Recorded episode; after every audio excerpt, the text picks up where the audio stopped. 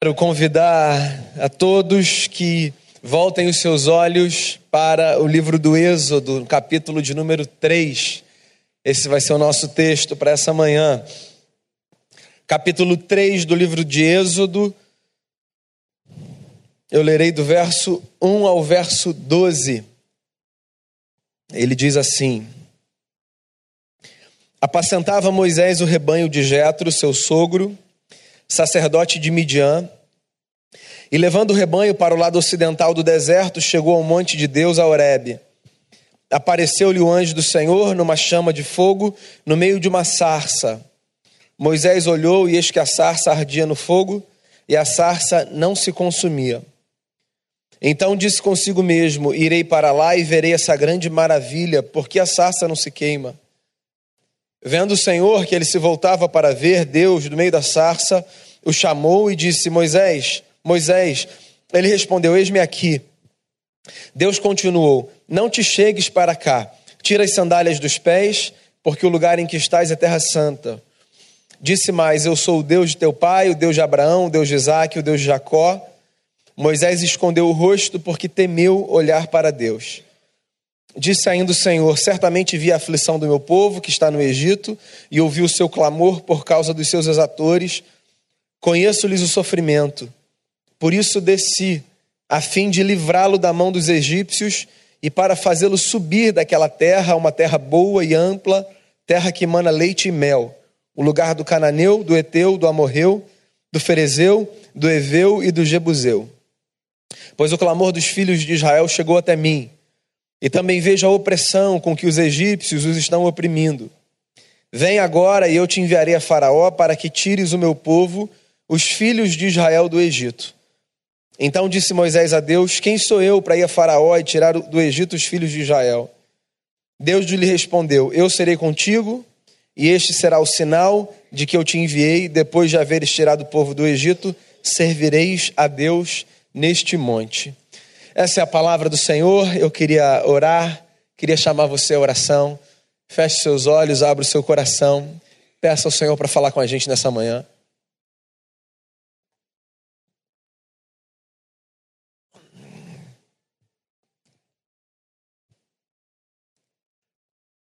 Senhor, tu és o nosso Deus e nós reconhecemos o valor das muitas experiências que nós temos com o Senhor através da palavra. A minha oração é para que essa manhã seja mais uma manhã de uma experiência verdadeira, real, com o Senhor através da palavra. Que o nosso coração seja sensibilizado, que os nossos olhos sejam abertos para vermos o que não víamos, que a nossa vida seja transformada, que Jesus seja honrado e que, e que a nossa igreja seja edificada a partir da tua palavra nós acreditamos do fundo do nosso coração que a tua palavra é o solo fundamental sobre o qual nós devemos construir a nossa história. E é por isso que nós, com temor no coração, nos aquietamos diante de ti, pedindo que esse momento seja um momento de crescimento, que o Senhor nos perdoe os muitos pecados, que o Senhor nos fale. É a oração que eu faço, em nome e por amor de Jesus. Amém. Eu imagino que você conheça a história de Moisés, o grande líder hebreu. É, Moisés foi um homem que teve a sua história graças à insubordinação das parteiras hebreias diante de uma ordem do Faraó, que foi a seguinte: todos os meninos nascidos das hebreias no Egito deveriam ser mortos ao nascer. Porque havia um temor dentro de Faraó. O temor de que esses meninos fortes que eram crescessem, se multiplicassem, em algum momento se levantassem contra o exército de Faraó. Uma mulher se recusou a fazer isso. Por conta dessa recusa, a história de Moisés foi possível. Moisés foi um menino que ficou três meses junto da sua mãe, escondido, acolhido, e que depois foi, num ato de desespero e de fé, posto numa espécie de cesto e colocado num rio, na expectativa de que alguém de uma casa forte, da casa mais poderosa do Egito, o acolhesse, compadecido daquela figura. A expectativa se cumpriu. Moisés foi posto nesse cesto, deixado no rio. A sua irmã, de trás de uma árvore, acompanhava para ver o que ia acontecer. E Moisés é acolhido então pela filha do Faraó. O menino hebreu, que era para ter nascido e sido assassinado por providência divina, pelo desespero de uma mãe, pela gentileza de uma irmã e pela sensibilidade de uma mulher que, num cenário como esse, ainda consegue olhar para alguém com compaixão. Moisés então foi acolhido e cresceu como neto do Faraó. O Faraó não era apenas o rei do Egito. Não sei se você sabe, Faraó era a encarnação de Horus no panteão egípcio. Horus era a divindade no Egito que fazia mediação entre os deuses, os egípcios acreditavam em muitas divindades, e os homens. Nós cristãos não fomos os primeiros a olharmos para um homem e chamarmos esse homem de filho de Deus. Os egípcios faziam isso, os romanos faziam isso, muitos povos faziam isso. A história de Moisés, então, é a história de um menino que tinha tudo para ser estatística no Egito, mas que por providência divina, e eu gosto muito dessa ideia, por providência divina, ainda que às vezes a gente não perceba assim, por providência divina, ele teve a sua história poupada.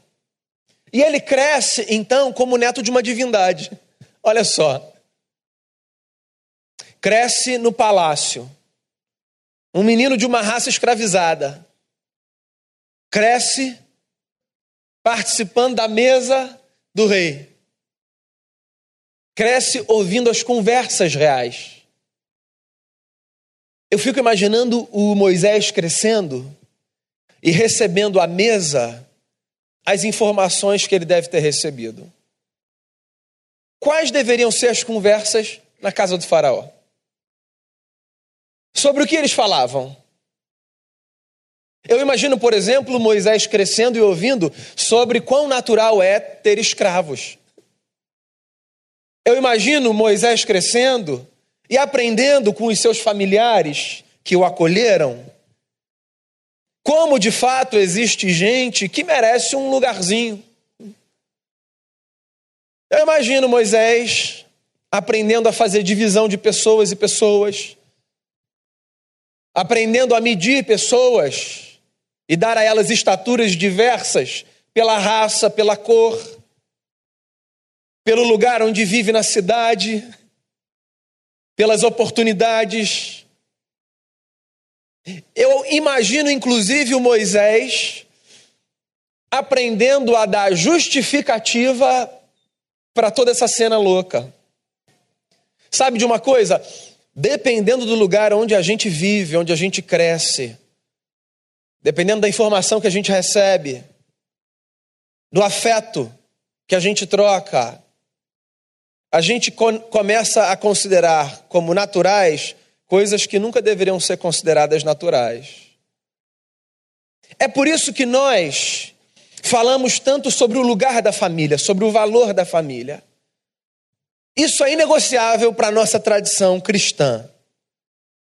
O lugar desse núcleo essencial que forma o indivíduo.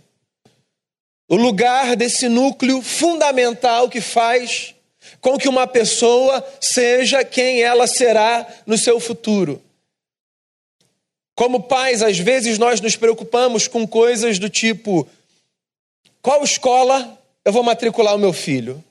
É uma preocupação legítima.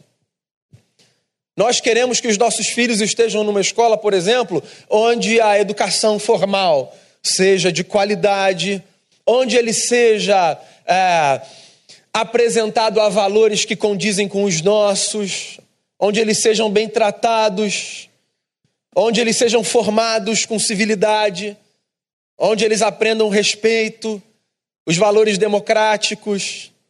Nós nos preocupamos com os amigos dos nossos filhos. Nós queremos que os amigos dos nossos filhos sejam bons amigos, que não os levem para o mau caminho. Assim nós dizemos, não? Nós, se possível, nos mudamos para lugares por causa dos nossos filhos. Aquele lugar eu acho que vai ser melhor para o meu filho crescer. Esse lugar aqui não é um lugar tão bacana. Às vezes nós não nos preocupamos tanto com o ambiente da casa, quando na verdade o ambiente da casa deveria ser o primeiro objeto da nossa preocupação. Porque a escola pode ser a melhor, o condomínio pode ter toda a segurança do mundo, o bairro pode ser maravilhoso, você pode fazer uma peneira incrível nos amigos, mas a casa é a casa. A mesa a gente aprende o que a gente não aprende na rua. Tem um afeto que a gente recebe que é de casa. E o Moisés cresceu numa casa cheia de privilégios, mas eu fico aqui conjecturando o tipo de valor que o Moisés deve ter recebido. O texto que antecede o capítulo 3, depois você pode ler, narra esse processo de crescimento do menino. E ele fala uma coisa muito curiosa. Esse texto diz para a gente o seguinte: que certo dia Moisés foi para a rua e ele atentou para o sofrimento do seu povo. E ali é uma referência ao povo hebreu. Ou seja, mesmo crescendo no palácio, Moisés sabia quem ele era, de onde ele tinha vindo. As suas feições. Alguém contou a história para ele? Eu não sei. Esse homem tinha noção da sua identidade. E um dia, saindo de casa, ele percebeu a aflição do seu povo. Deixa eu conjecturar aqui. Eu não posso imaginar que tenha sido a primeira vez que o Moisés saiu do palácio. Ele não viveu como um prisioneiro até esse momento. Ele deve ter saído outras vezes. Ele deve ter ido à rua muitas vezes. Só que naquela vez parece que deu um clique e ele atentou para o sofrimento do seu povo. Você sabe por que eu acho a vida fascinante? Porque olha só, a vida é essa jornada de muitos cursos repetidos, né?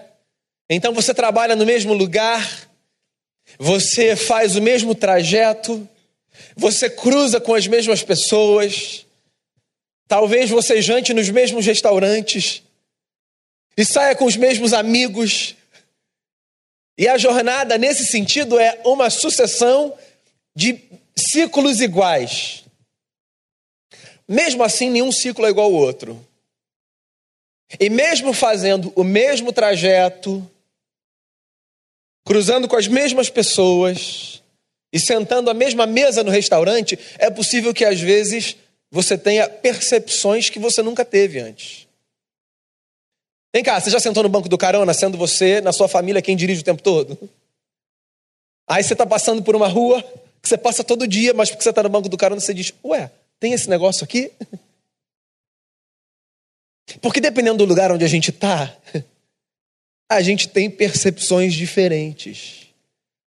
E às vezes, mesmo estando no mesmo lugar, alguma coisa faz com que algo desperte dentro da gente. Então Moisés, ele ia para a rua sempre. É claro, ele não estava preso, ele era neto do rei, neto de Deus.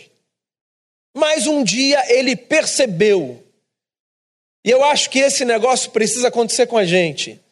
Qualquer que seja o cenário, há um indicador de morte existencial quando na vida a gente deixa de perceber. O seu coração pode estar batendo, os seus órgãos vitais podem estar em pleno funcionamento, uma luz vermelha precisa acender se você não consegue mais perceber.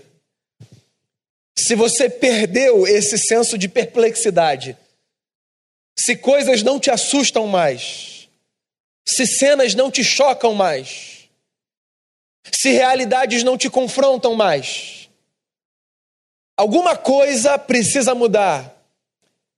Porque eu acho, inclusive, que o que faz com que novos ciclos se iniciem na vida são essas pequenas experiências de percepção. E aí ele percebeu que o seu povo sofria. Porque um dia ele viu um egípcio oprimindo um hebreu. E ele defendeu o hebreu. E ele matou o egípcio. E ele voltou para o palácio, imagino eu, pensando: bem, aconteceu. Deus sabe que eu não queria. Acho que ninguém viu. Vida que segue. Vou falar um negócio para você? Sempre tem alguém que vê. Sempre tem alguém que vê. Tem nada que não tenha quem veja. No outro dia, ele viu dois hebreus brigando entre si. E é essa experiência que me faz acreditar que o Moisés não era apenas um camarada que se levantava em favor do seu povo. Porque olha só, tem gente que milita causas que são legítimas, mas que milita de maneira muito bairrista.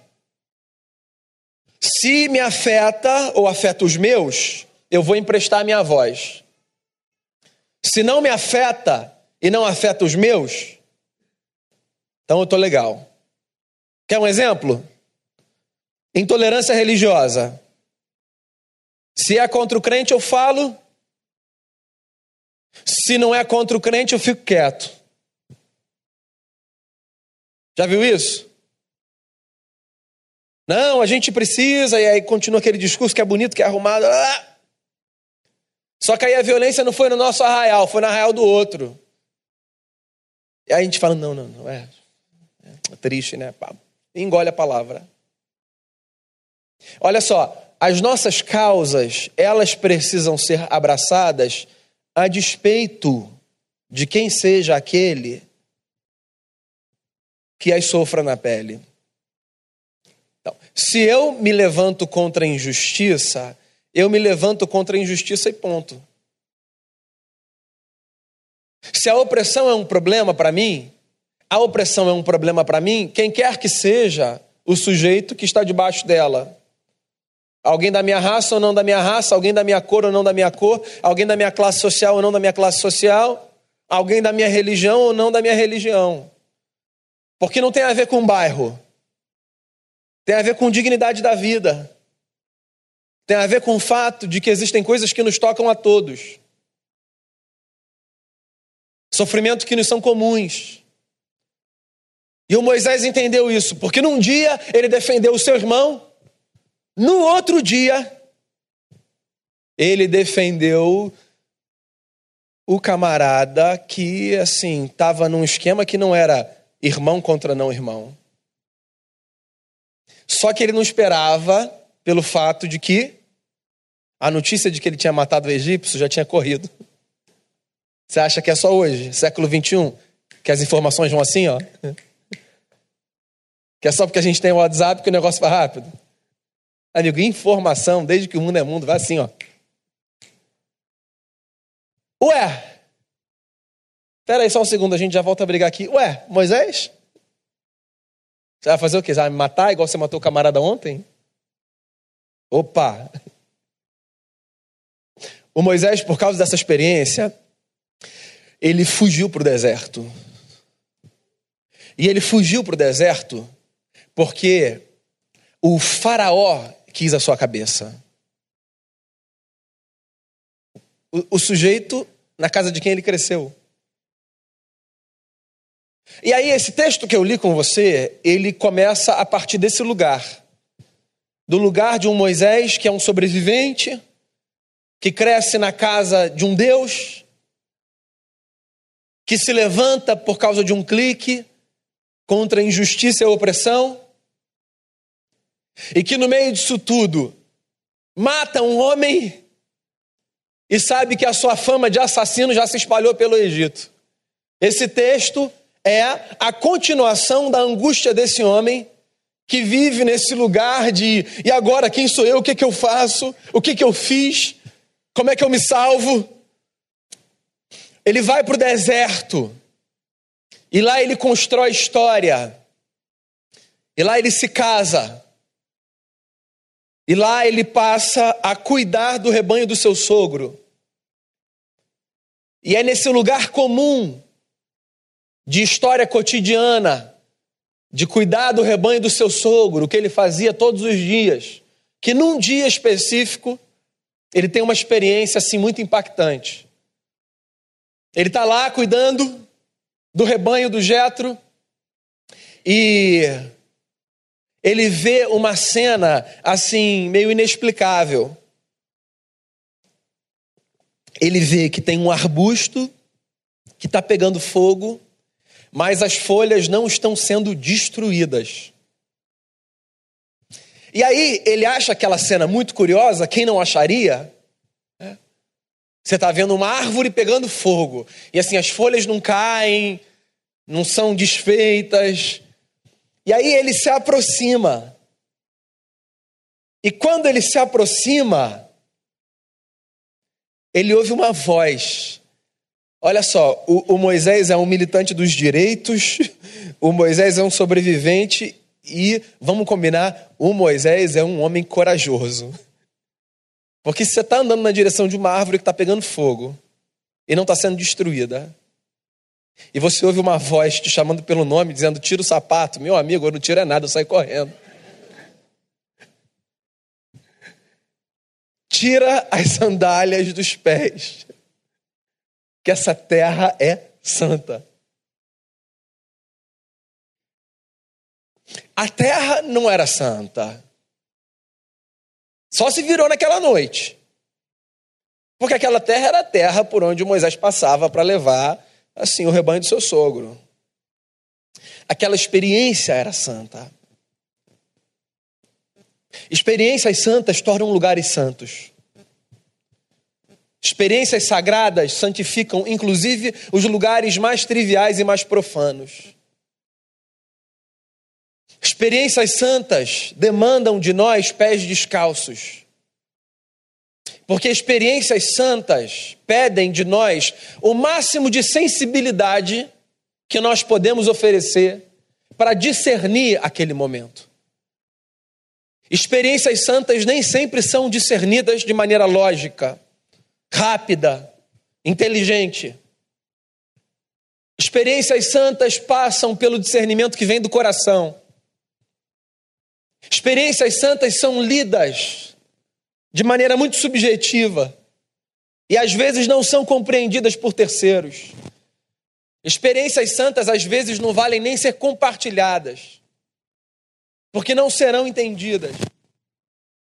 Experiências santas são oportunidades que Deus nos dá, às vezes, de nós desfrutarmos um pouquinho de uma realidade que está posta, mas que não é tocada como eu toco esse pedaço de madeira. Tira a sandália do pé, Moisés. Esse negócio é novo. Não chega para cá achando que você conhece essa terra, não. Essa terra é a mesma, mas é outra. Vem devagar, sem pressa. Acalma o coração. Isso aqui não dá para fazer brincando, não. Pode chegar perto. Mas chega devagar e respeitando. Você vai ouvir o que eu tenho a te dizer. E aí uma conversa começa. E o Moisés, que era esse homem militante de direito e de dignidade, sobrevivente, corajoso, ele também era um homem perspicaz. Porque ele consegue perceber que quem fala é o seu Deus. E olha só, quem é o Deus de Moisés? Aspas. O Deus dos seus pais, da mãe que ele teve pouco tempo de convivência, ou o Deus dos seus avós, do palácio, pais e mães. Existe um mistério na nossa experiência de fé. O nosso Deus é o Deus dos nossos filhos. Há uma semente que nós lançamos. Há uma experiência que nós passamos não como sendo transmitida misticamente. Existe um ambiente de fé, onde nós educamos os nossos filhos na nossa casa. E às vezes nós nos angustiamos quando nós não vemos os nossos filhos reproduzindo a nossa história nas suas experiências de fé. Assim, eu me apego, eu me apego a essa verdade da Bíblia, de que o Deus das Escrituras é o Deus do Abraão, do Isaac e do Jacó, é o Deus que visita gerações, é o Deus que faz com que, mesmo experiências não vividas, no âmbito da instituição, do cotidiano, permaneçam acesas. Talvez não da forma que a gente queira, no espaço que a gente queira. Existe um espaço para a fé que é lançada como um gesto de esperança e de coragem dos pais que ensinam os seus filhos. E eu acho que esse espaço é um espaço tão profundo e tão sagrado que às vezes, quando a gente menos espera, assim, essa semente brota. Quando Moisés ouve no deserto, ele sabe que é o Deus da sua mãe. É ele que fala. O Deus dos seus irmãos de raça. E aí Deus fala para ele assim: Moisés, eu ouvi a aflição do meu povo. Eu fico imaginando Moisés pensando: ah, graças a Deus. Aguentava mais ver os meus irmãos sofrendo. Moisés, eu eu conheço essa gente. Que bom, Senhor. Quase 400 anos, essa gente deve estar se achando esquecida. Que bom que o Senhor ouviu. 400 anos é muito tempo, Deus. 400 anos já dá para ter certeza e certeza de que assim, o Senhor se esqueceu. Moisés, eu vou libertar essa gente. Deus, que notícia maravilhosa. Moisés faz a mala e vai para lá. Não, Deus, vamos combinar, vamos conversar de novo. Moisés faz a mala e vai para lá. Moisés, o sujeito que tinha fugido de lá, para sua segurança, para o bem da sua vida. Moisés, o cara que era conhecido, porque ele não vivia em qualquer lugar, ele vivia no palácio. Moisés, figura, figurinha carimbada, o cara que tinha foto nos postes do Egito, procurado. Recompensa, pá. Um jantar no palácio. Não precisa nem de dinheiro, né? Um jantar no palácio já é um networking assim. Moisés, é você que vai voltar. É você. O Moisés é esse sujeito que de cativo vira libertador. E que topa, esse cara é corajoso, voltar para o lugar de onde ele fugiu por amor dos seus irmãos e pela fé que ele tinha no seu Deus. Quando a gente lê o livro do Êxodo, para a gente, o processo de libertação começa no episódio das pragas e se estabelece de fato na Páscoa, com a décima praga, a morte dos primogênitos do Egito. Não é verdade? Eu sou de outra opinião. Eu acho que o processo de libertação começou quando Moisés acreditou que voltar para o lugar de onde ele tinha fugido, confiando no seu Deus, era de fato a única maneira dele superar aquilo que o aprisionava e que o angustiava. A história de Moisés é um espelho de muitos capítulos das nossas histórias.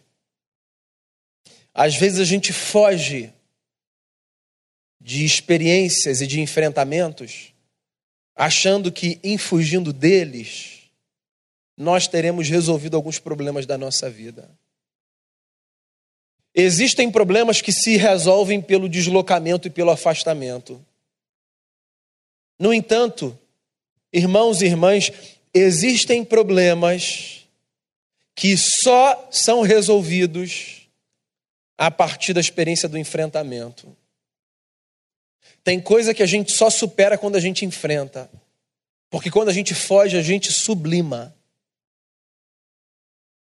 E aí, assim, cada um tem de ter discernimento para saber que experiência na sua própria vida é passível de ser superada pelo deslocamento e que experiência requer o enfrentamento.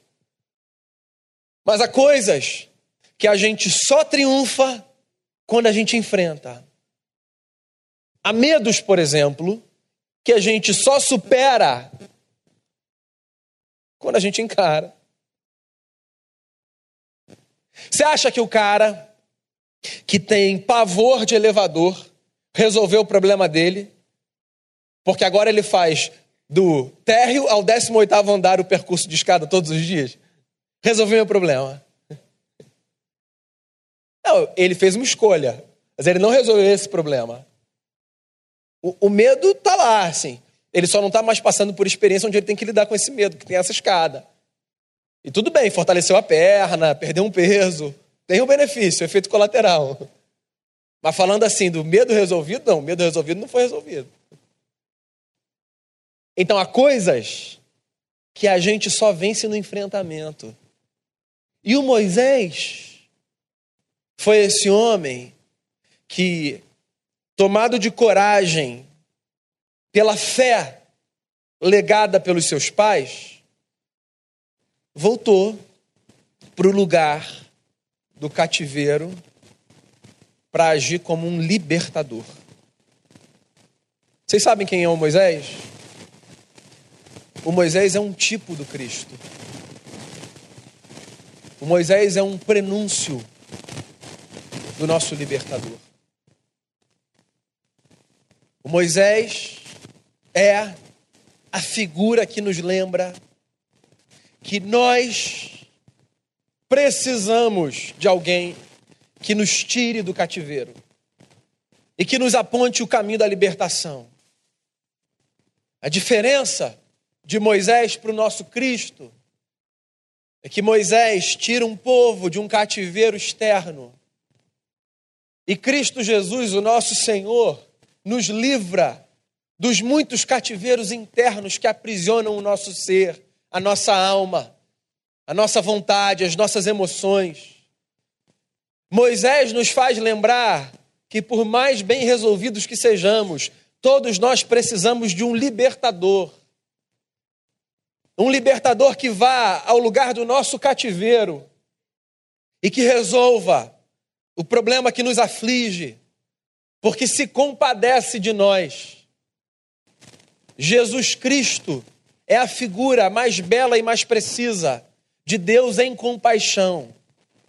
Jesus é o anúncio de que Deus não é esse ser que habita os céus, mas que tem na sua face estampada a cara da compaixão e que vai ao lugar do nosso cativeiro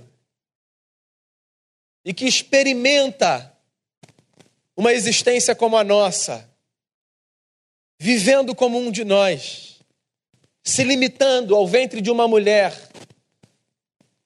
se subordinando ao peso das leis pisando as estradas empoeiradas, sendo afrontado, tomando tapa na cara, tocando gente suja, abraçando prostituta, dando pureza ao endemoniado. Não como emblema de um homem que quer impactar só para parecer bonitinho mas trazendo consigo o peso da história de um Deus que está tão interessado na nossa libertação que, para que não haja dúvida dentro de nós do engajamento do seu coração na superação dos nossos dilemas, diz assim: para não ficar mais dúvida nenhuma na cabeça de vocês, deixa eu mergulhar nesse negócio, aparecer nesse lugar ser tocado por vocês, caminhar como um de vocês, para vocês entenderem o seguinte: tudo que eu mais quero é que vocês sejam livres. Livres. A Páscoa está aí. A gente está falando do próximo domingo. Eu conto com você aqui para a gente celebrar. Com as crianças, com a igreja toda, ao redor da mesa, dramatizando o evento mais espetacular da história. Deus mergulhou de cabeça de maneira tão funda na nossa experiência, que inclusive se sujeitou à morte, para que o nosso pior cativeiro fosse de uma vez por todas destruído e superado o cativeiro da morte. Qual é o meu desejo com essa fala nessa manhã?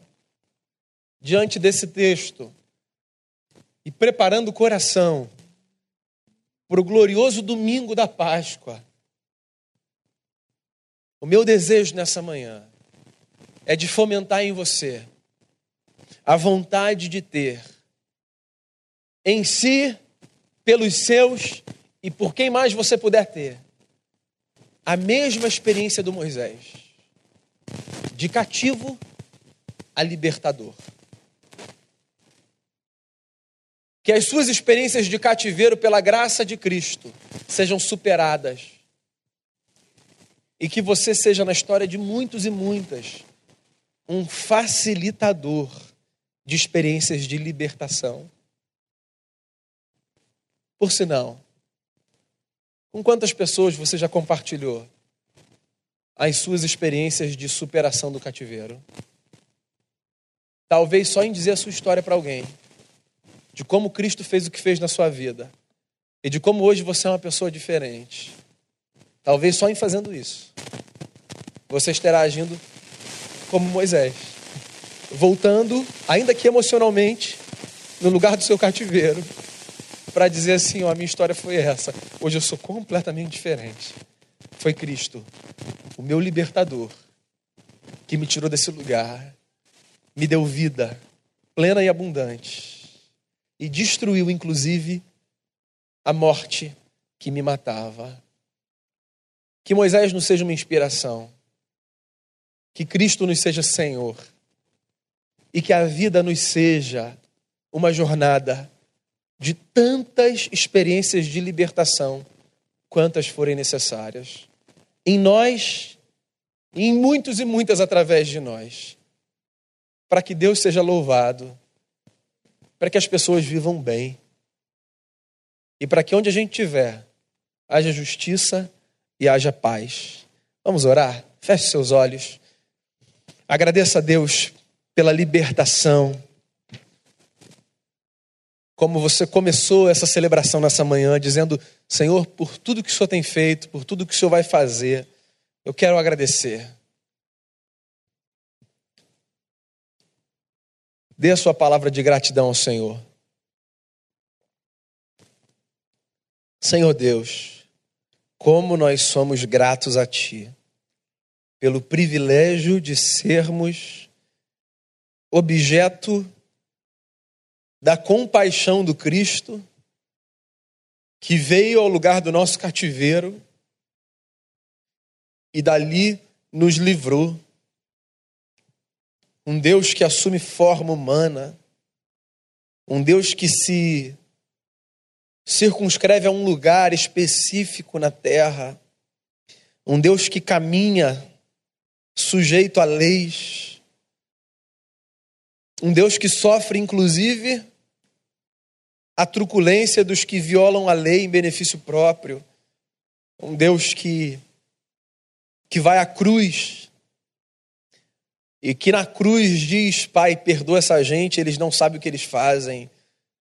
Não pode ser outra coisa senão um Deus interessado na nossa libertação e na nossa vida vivida na sua experiência máxima e plena que o Senhor manifeste sempre a nós a face compassiva do teu caráter e que a experiência com a compaixão do Senhor nos transforme em pessoas compassivas também.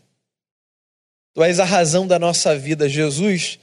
Nós somos quem somos graças à liberdade que o Senhor nos deu. Obrigado pela vida em obediência, obrigado pelo poder da ressurreição, que gera em nós uma esperança indizível. Faça de nós, ó Deus, testemunhas vivas da possibilidade de todos serem libertos dos seus respectivos cativeiros. Que a nossa experiência narrada no lugar certo, na hora certa, as pessoas certas, seja uma forma de nós ajudarmos o próximo a serem libertos. Que as nossas orações sejam um instrumento de libertação. Que as nossas ações públicas sejam um instrumento de libertação. Que a nossa voz emprestada ao próximo seja nosso instrumento de libertação. E que o Evangelho seja a nossa grande bandeira a bandeira de um povo que celebra a vida e que semeia o bem, porque foi objeto do amor indescritível desse Deus que visitou a história. Que o Senhor prepare o nosso coração no curso dessa semana para o nosso grande dia, para a nossa grande festa, para a nossa grande celebração, a Páscoa de Cristo nosso Senhor. Assim eu oro pedindo que o Senhor nos abençoe. Em nome de Jesus. Amém. Amém.